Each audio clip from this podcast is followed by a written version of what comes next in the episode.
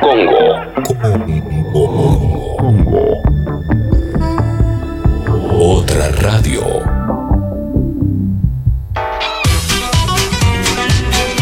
Che, te quiero contar que OnFit se adaptó a esta cuarentena ¿eh? y te podés, eh, te ayudan a entrenar de manera online, eso está buenísimo. Yo lo hago y está re bueno, ¿eh? posta. Nosotros ya hicimos varios de los ejercicios que dictan los profes, eh, todos en el equipo de Congo los hacemos, eh, y la verdad que está re bueno. Todos los días en vivo en el Instagram de OnFit y en el canal de YouTube eh, también. El Instagram de OnFit es arroba OnFitArg, OnFitArg, eh, y en YouTube es OnFit TV, eh, OnFit TV. eh, para que entrenes en tu casa también está recontra, recontra, re bueno. Eh, OnFit TV en Instagram es OnFitArg. Bueno, ha llegado el momento eh, de, de recibir al querido Julián Díaz y le van a poder hacer todas las preguntas que quieran en la app de Congo sobre posibilidades de cocinar sencillo, rico y demás. Hola, Juli. Bueno, Juli. Julián se fue. Julián. Julián. ¿dónde está, Julián? Por favor. ¿Sabes lo que pasa con Julián? Está muteado, Seguro está muteado. Le, le pido algo a la mujer, que vaya a hacer algo. por no ¿cómo se puede vivir, te pido, no puede vivir así. Che, Julián, está- lejos. Julián, ¿te pasó que empezaste a hablar y no te diste cuenta que estabas muteado? Por supuesto, Clemen. Yo sí, cumplo con las pasó. órdenes de mi, de mi querido operador que habla todo el tiempo que estemos muteados y no me di cuenta seguíamos muteados. Y empecé A a, hablar solo como un nabo. Y bueno, A mí me pasó, a mí también me pasó. Pero bueno, te decía esto, ¿estás, eh, ¿estás cocinando más de lo normal, por ejemplo, Juli? Sí, sí, sí, sí. Además a mí, bueno, cocinar me gusta mucho y es como siempre una obsesión para mí la, la cocina y además me relaja, me, hace bien, así que cocino las 24 horas del día. De hecho, en, este momento estoy haciendo un paté y un caldo, porque yo compré pollo, lo desarmé y me puse como desafío con un pollo eh, hacer cuatro comidas para dos, o sea, hacer rendir un pollo como si fuesen ocho comensales más el caldo. Así que sí, estoy en un plan de. Además, algo que creo le está pasando a mucha gente: usar mucho las cosas que no suelen usar. O sea, cuando tenés en la alacena, qué sé yo, ese trigo burgol o un paquete de, de Un algún cuscús. grano, que, un cuscús que quedó ahí juntando polvo, entonces estoy como usando todo, más los condimentos, que también hay mucho condimento que quizás hace un montón que no usaba, así que arranco pensando en que quiero usar eso y después veo que preparo. Excelente, excelente. Yo Sí. creo que sí. No, que quería arrancar, pero no sé qué ibas a decir. eh, No, no, sobre arranca, arranca. Temas más, más prácticos para- en relación a un artículo que salió ayer en página 12 de, de un estudio de la Universidad de San Martín de cómo manipular alimentos, digamos, y qué precauciones había que tomar en estos días. Está bueno. eh, más, más prácticas, más técnicas para, para, para maximizar el cuidado. Porque mucho se habla, o ya demasiado se habla, del no usar barbijo, de, digamos, de, de- de por dónde van las precauciones generales, pero con los alimentos hay algunas eh, particularidades para, para prestar atención. Perfecto, dale, sí, obvio, obvio. La, la precaución que se aplica, está claro que no es un virus que se transmita por los alimentos en sí, entonces la transmisión que puede haber a partir de los alimentos tiene más que ver con el contacto, entonces las precauciones tienen más que ver con las precauciones de limpieza que se, que se puedan tomar, y voy a dejar de decir tanto la palabra precauciones, que se puedan tomar con, con la manipulación misma, es decir, con los empaques en los alimentos que vienen envueltos o con las frutas y verduras, los modos de limpieza que hay. Lo más importante está en la higiene de las manos, porque en las manos es donde puede estar la transmisión y es donde también eh, una persona que, que sin saberlo puede haber tocado un alimento, dejar en ese alimento por determinado tiempo eh, el virus como para, para tener cuidado, uno, lavarse exageradamente las manos y por otro lado cuando compramos un alimento, si está empaquetado, desinfectarlo con una solución de, de agua y alcohol o agua y lavandina y si es una fruta y verdura, puede sumergirse tranquilamente en una, proporción simple de dos cucharadas de lavandina por litro de agua durante pocos minutos y eso ya deja sanitizado. Lo mismo con las verduras de hoja, eliminar siempre las hojas de afuera, que en el repollo, la lechuga es fácil, porque encima esas hojas suelen ser más sucias y más feas, y de esa forma ya estamos teniendo más cuidados que, que, que lo habitual. Pero bueno, como siempre, lo, lo fundamental es mantener limpias las superficies, las mesadas, las tablas, las herramientas, los cuchillos, todo lo que vayamos a usar, porque también eh, una vez que terminamos de hacer esa limpieza, limpiar de nuevo todo nos garantiza que no estamos trasladando el virus de un lugar al otro. Es fundamental bien. cuando se hacen las compras de súper, eh, el cuidado sobre las bolsas, eh, sobre todo si esas bolsas estuvieron apoyadas, eh, muchas veces quedan apoyadas en el momento de, pagar, en el sector de la caja y demás. Así que esas bolsas cuando llegamos a casa también hay que limpiarlas. Todo esto no es para estar paranoicos, sino para tener la- las precauciones necesarias. Creo que todos vamos adquiriendo poco a poco eh, esto como, como una costumbre que, que hasta hace poco quizás nos parecía medio, medio una locura, pero en este momento creo que estamos ya todos muy acostumbrados a que cuando salimos a hacer las compras llevar un alcohol en gel o un desinfectante de manos o manejar los compañitos desinfectantes y, y de esa forma estar, estar siempre más, más protegidos y protegiendo a los demás para, para evitar la propagación. Bien, eh, está buenísimo esto como consejo, Juli, está, está perfecto para arrancar porque obviamente hay, hay mucha paranoia y, cuando salimos volvemos y desinfectamos a veces pifiando, a veces no lo hacemos del todo bien, entonces siempre está bueno eh, que alguien que entiende nos lo explique mejor.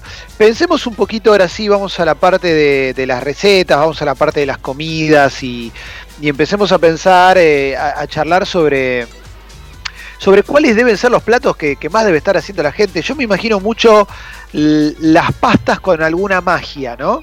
Como para, Sí. para innovar un poco, eso debe, debe, debe suceder, ¿verdad?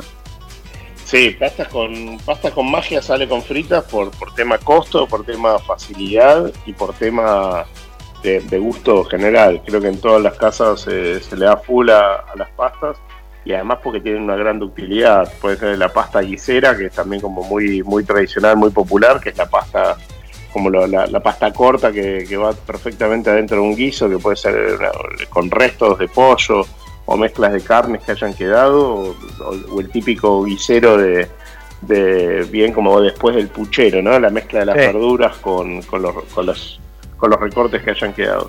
Las pastas con, con alguna magia se repiten en todas las casas porque es donde también más fácil es ponerle un poco de cariño y es si teníamos unos hongos secos o unos hongos frescos o si, si cualquier cosa que podamos buscarle una vuelta o una buena base de verduras también va, va como piña.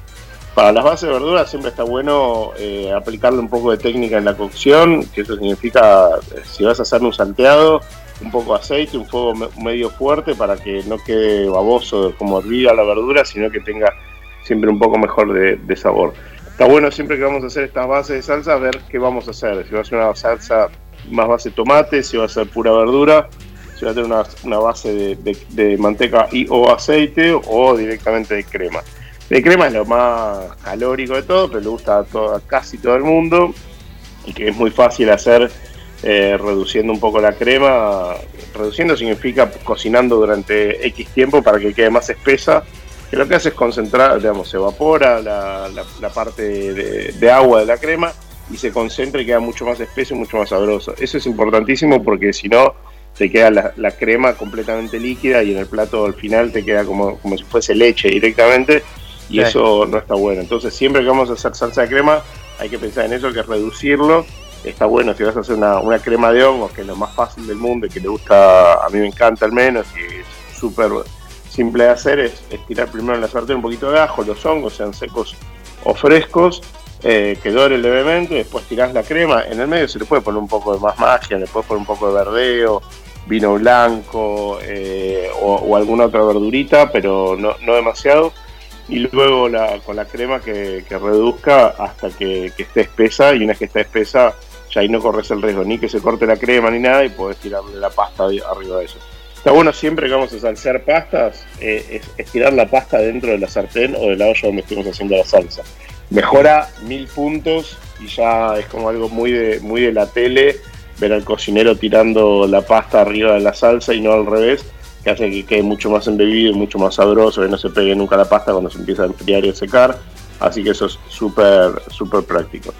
Después la, la- la otra base para estos días es como muy de mucha verdura, tipo un Sí. falso ratatouille, le digo, en casa, que es como esa base de berenjena, zapallito, zucchini, morrón, cebolla y eso con bastante aceite, idealmente de oliva, ajo y lo cocinás con, con cariño. Con cariño significa poniéndole eh, onda al punto de cocción. Si la, si la verdura la pasás, te queda como, verdura, como comida hospital, así completamente desabrido y hecho una baba. Pero si la cocinas con bastante fuego, sin que se te llegue a quemar, va a dorar, va a generar esa costrita que nos gusta tanto en, los vegetales y la pasta tirada sobre eso también va a ser un, golazo de mitad de cancha. Ahí la particularidad es que la, siempre la berenjena chupa mucho, la berenjena va, a absorber tanto el agua que le pongas o el, aceite, entonces si, si te pasas aceite te va a quedar muy aceitoso, pero siempre un poco necesita para, para que quede mucho más dorado y tenga mucho más onda para, para que el resultado final sea mucho más sabroso. Eso, eso es un, éxito garantizado. Y con estos días que, arranca un poco de fresco, está buenísimo para guisos porque hace que todo rinda más, que todo sea más, más fácil de hacer, todo en una sola olla y cocciones más largas que te permitan meter mucho más legumbre, aparte de la pasta, para variar un poco la dieta, porque también está bueno pensar en la cuarentena, en, en hacer la dieta lo más balanceada posible.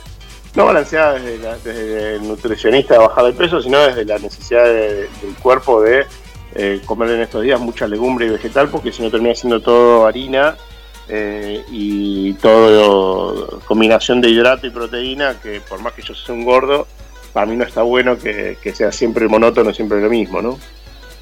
Ahí va, tengo, empiezan a llegar preguntas, Julián, de un montón de gente que obviamente ya tiene hambre.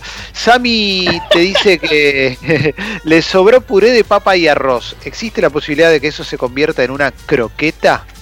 Pero por supuesto, Lucho, pero por supuesto, sí, la, base de la croqueta es eso, es papa y o arroz. Podés hasta combinarlo o hacer croquetas distintas.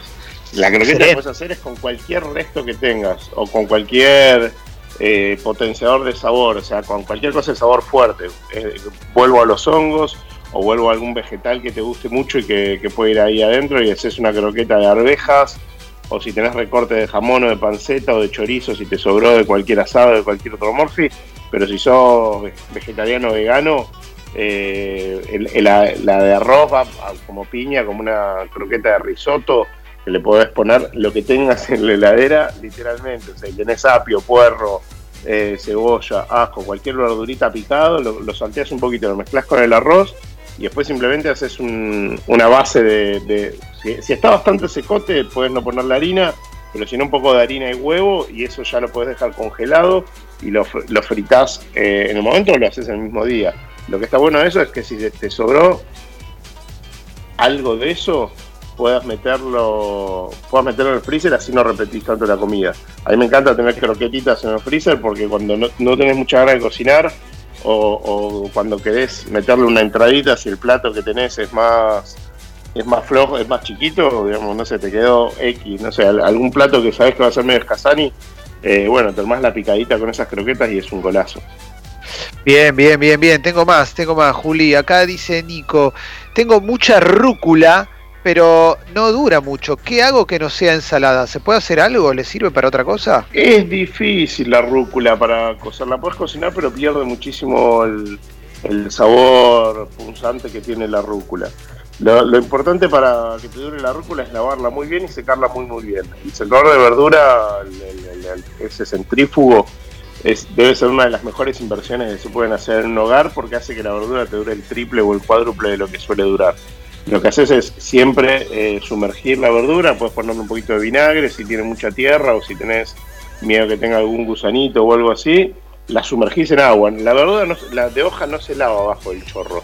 Sí o sí tenés que llenar la pileta o un contenedor, un tupper grande que tengas, y la sumergís en agua y la dejás unos minutos con agua fría, lo más fría posible. O sea, fría de grifo, de, de la canilla, pero si, si, está, si sale medio tibio en verano, le agregás un poco de hielo.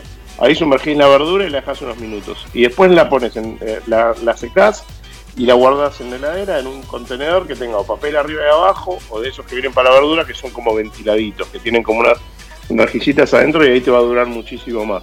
Pero cocinar la rúcula no suele ser lo mejor. Lo puedes, lo puedes hacer si no te queda otra y lo salteas un poco brevemente con un poquito de ajo eh, y lo, lo, puedes usar como una verdura como una verdurita salteada, pero no, no es el ideal. Bien, acá Pam dice, Juli, tengo exceso de remolacha y berenjena, ¿qué hago? Con las dos cosas puedes hacer un millón de cosas. Con la remolacha puedes hacer tarta, que, que una vez que la tenés hecha ya la puedes congelar. Puedes hacer eh, ensaladas, puedes hacer borscht, que es la sopa de remolacha que es muy fácil de hacer con un caldo, rayás la, la remolacha y haces como una sopa, que es una típica sopa de, Europa Oriental, bien rusa, polaca, que es, una maravilla, que puede llevar un poco de otra base de verdura, pero es una sopa bien, bien roja, muy sabrosa y que para estos días que empieza el fresco está buenísimo. El borscht es una de las cosas más ricas que hay para hacer con la remolacha, pero también la tarta tienes mucha remolacha, puedes hacer una tarta que puedes hacer con la remolacha cruda, rayándola, o la hervís un toque, la cortás en cubitos y después la mezclas con huevo, queso crema o crema de leche, o salsa blanca, otras verduras, y también de esa forma puedes usar las hojas de la remolacha que mucha gente no las come, no sabe si pueden comer, y si las cocinás como si fuese una selga, las puedes meter también adentro de la, de la, de la tarta perfectamente. Y con las berenjenas, es una de las cosas que yo más, más consumo. A mí me encanta. Podés hacer escabeche, que de esa forma tenés berenjena para usar un montón y, guardarle y tener a lo largo de las semanas de, cuarentena que nos queda. Podés hacer ¿eh? berenjenas ahumadas y pisadas, ensaladas, tartas, sopas, eh, grilladas a full. La, berenjena la cortás finita y la pones en la plancha con un hilito de aceite. Lo que está bueno si lo vas a hacer a la plancha es ponerle el aceite sobre la berenjena y no sobre la plancha, para que no se te queme el aceite y que la berenjena quede con la rayita esa tan linda cuando la pones en la plancha, sin que quede, sin que quede quemado el aceite o sin que después quede con, el gusto demasiado amargo. Pero la berenjena al escabeche es muy fácil de hacer, la cortás en rodajas, pelada, a mí me gusta más pelada, pero se puede hacer con piel. La hervís en mitad agua, mitad vinagre, si te gusta mucho y le vas a dedicar más tiempo, podés dejarla una noche, aunque hoy en día no es tan necesario. Antes las berenjenas eran más amargas y se dejaban siempre una noche con sal y azúcar, eh, en seco, no con agua, sino solamente sal y azúcar, y eso hacía que largaba el líquido como una agüita negra que era más amargo. Pero hoy en día lo puedes hacer directamente, lo hice en mitad vinagre, mitad agua, con alguna zanahoria cortadita, lo colás, lo secás, no, lo secás, pero digamos, dejás que escurra viento el líquido y después lo pones en frasco con pimentón, ají molido, ajo, laurel y tenés berenjenas el escabeche que creo que no hay nadie que no le guste. Me vuelvo loco, Julián. Acá Alexis tenía una pregunta. Hola, Alexis. Hola, Juli. ¿Cómo estás? Bien, muy bien, acá escuchando Cold Concert. Qué lindo. bueno, ¿vamos a meternos en ese tema? No, no, no. No, no, no, por favor, por favor, Alexis. Eh, Juli, Viste que estamos yendo una eh, responsablemente una vez cada 3, 4 días al súper. Yo lo que quería saber es, voy al súper.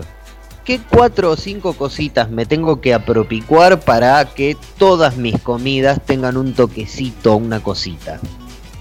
Mira, para mí es fundamental en estos días, también porque estoy haciendo muchas conservas, el vinagre, y está bueno pues lo puedes usar desde para hacer una, una conserva para condimentar algo y levantarle un toque del sabor o para, hacer cualquier eh, desglasado, así como terminar rápido una cebollita en una sartén y que tenga un plus de, sabor. Para mí es fundamental la, mostaza en cualquiera de sus formas, pues puedes eh, hacerla, usarla en la picadita con, con unas verduritas grilladas como esas berenjenas o ni hablar para los carnívoros y aplica desde carnes blancas, pescado, entonces para mí la mostaza es un es un realzador de, sabor de siempre.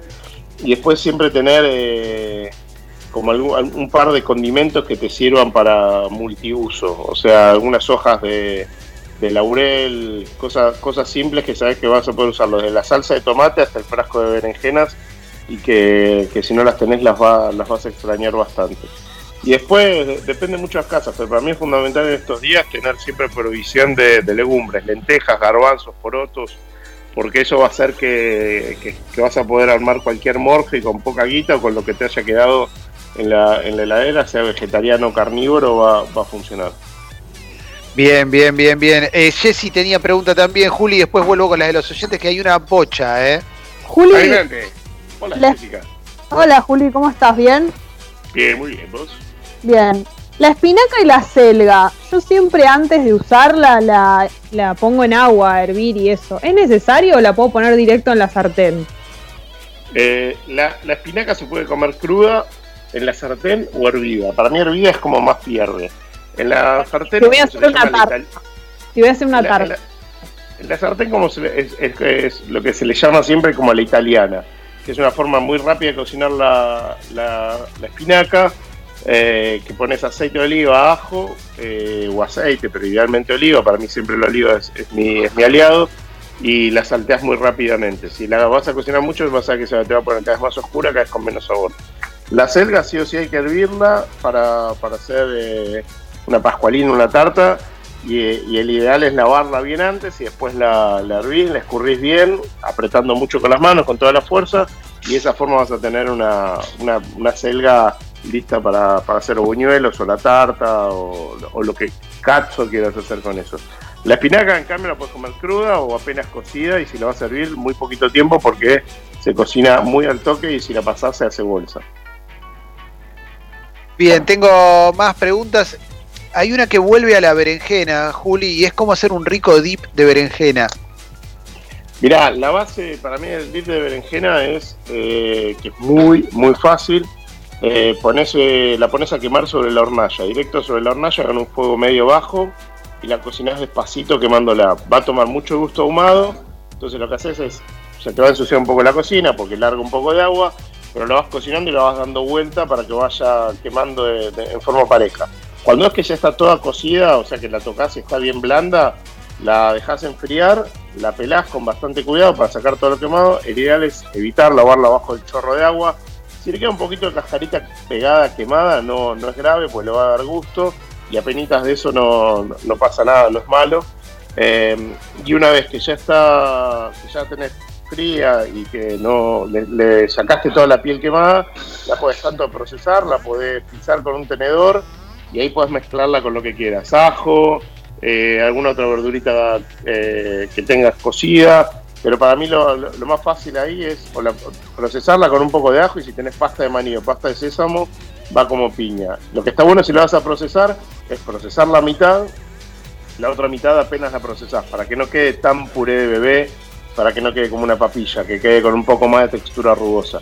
Y ese para mí es el mejor dip de berenjena y rinde un montón, porque con una berenjena sacás un buen un buen tarro como de paté y, también es algo que le gusta mucho a todo el mundo, carnívoro, vegetariano, niños y adultos se, se prenden porque es un sabor muy, muy amigable. Si lo vas a consumir días después, poco ajo porque se va intensificando el sabor, pero con un poquito de ajo va a estar. Le puedes agregar perejil, cilantro, eh, cebollita de verde arriba y si lo armás bien árabe, le pones arriba en un platito con aceite de oliva, comino y pimentón y es un gol de media cancha. Acá te pregunta Flor, ¿qué hace con un montón de tomates secos que se le pusieron negros? No, el tomate seco se, se, se oscurece un poco, pero no pasa nada. Si no está bichado, eh, como no tiene agua, no, no tiene actividad bacteriana. Es algo que, digamos, que veas que ya se hongueó o que a veces se le forman uno- unos bichitos. Si es así, los tenés que tirar.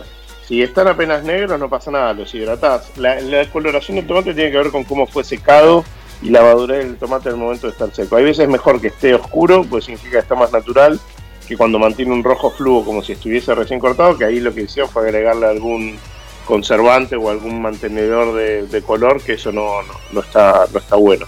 Entonces lo que haces cuando tenés el tomate seco, lo, lo hidratás con agua hirviendo eh, y esa agüita, si vas a usar una salsa, la puedes usar, si no la descartás y los pones en aceite. Si no, también lo que puedes hacer, pero tiene que estar bien, bien seco, lo, lo puedes procesar y haces como un polvito de tomate que para meter en una ensalada o en una cosita así puede, puede funcionar. Pero la idea siempre es hidratarlo, lo hidratas bien en agua hirviendo y después lo tenés listo para usar o lo pones en aceite. Si tiene un Acá montón, estoy nuevamente, perdón, Si tiene, si tiene un montón de tomates, lo que puedes hacer es hidratarlos todos y los pones en aceite en un frasco en la heladera y los va consumiendo en la picadita o, o, me- o mechado en ensaladas, en cualquier otro plato que tenga o para acompañar de una milanesa hasta cualquier cosa, no sé, como algo es un tomate seco, se puede usar en casi todo. Una salsa con tomate seco está buenísimo. Tirás en una Ah. sartén ajo, salteás un poco eh, alguna otra verdura, si tenés berenjena o algo así, tirás unos tomates secos y la pasta sobre eso todo bien sarteneado y es como una, una salsa súper fácil, rápida y, y deliciosa con unas hojitas de albahaca arriba. Divino, divino, divino. A ver, alguna más, Juli, y ya vamos a ir cerrando. Acá te pregunta Luciana, dice que hirvió garbanzos, porotos mung y arvejas. Y te pregunta si tenés alguna idea para esto. Que abra las ventanas. Sí, ¿no? Eh, mira, eh, con los garbanzos hervidos, con, con los garbanzos ya hervidos se puede hacer hummus, como ya decíamos perfectamente, ensaladas o guisos. Sea que el uso es bastante amplio. Si no estuviesen hervidos, podría hacer también fainá o falafel, eh, que son quizás cosas muy fáciles de, hacer también con, el garbanzo. Con los porotos moon eh, también sirve. a mí me encanta en esta época porque todas esas legumbres las podemos usar en infinidad de cosas. Y tenerlas ya cocidas te, te- te va permitiendo, quizás no todas juntas, por esto que decimos como chiste de abrir las ventanas, pero que, que sí te va permitiendo ir me- mechándolo en distintas comidas o ir usándolo como, como, como pequeño acompañamiento para cualquier cosa que vayas a hacer más central. Los garbanzos también, una vez que ya están cocidos, los podés freír y quedan crocantes por fuera y tiernos por dentro, o en un horno fuerte, les pones un poquito de aceite y los pasas por el horno y también te van a quedar como crocantes y sirven como, como snack. Y la otra parte de los porotos y los garbanzos que dijo que tenía, Perdón, estaba muteado para no, porque estaba, no, dijo estaba- porotos, garbanzos y algo más. eh, arvejas. Ah, y arvejas. Con las arvejas remojadas también se puede hacer como un paté. Eh, y también puede hacer como un purecito que puede ir caliente. Si hace un puré caliente para acompañar una carne una- o una milanesa de berenjena, lo que, lo que sea, está bueno pues te queda como un purecito eh, bien, bien oscuro, pero que es muy sabroso. Lo puede también enriquecer con un poquito de cebolla caramelizada o alguna cosita así que le dé un poco de dulzor. Y ese puré, si lo aligerás con un poco de leche o de agua, te va a quedar como, como un como eso, como un buen puré de reemplazo del clásico puré de papa. Eso funciona como loco. Excelente, Juli, excelente. Bueno, yo creo que hoy, hoy fue muy completo el consultorio. ¿eh? La verdad que, que aprendimos un montón y tengo un hambre que no te das una idea lo que me Hambre. de ganas de comer. Y a mí me dio mucha hambre, pero por suerte estoy cocinando bastante, haciendo caldo. Estos días son muy lindos para hacer caldo, gente. ¿eh? Con todos los restos de verdura que van teniendo, todos los restos, hasta lo, no sé, todo lo que tengas en la heladera que se pueda hervir, lo tirás en una olla y te haces un caldo que te va a servir para sopa, para hacer arroz, polenta, para un guiso de lentejas. Cualquier cosa que vos tengas caldo, lo, lo estirás. Y el caldo lo puedes ir congelando y descongelando, no pasa nada. Es algo que enriquece un montón y que estos días que estamos todo el día en casa es súper fácil de hacer porque el caldo lo único que requiere es mucho tiempo. Así que cocine, señora, cocine, eh, compartamos y, aprovechemos que de, de lo poco bueno que nos puede dejar esta pandemia es el hecho de, cocinar más y de aprender a estar más en contacto con, con los alimentos, con todos los cuidados que hay que tener, pero programando las compras, las salidas y haciendo comidas cada día más ricas. Gracias, Juli. Te mando un abrazo y seguimos en Sexy People. Dale. Los quiero, besos.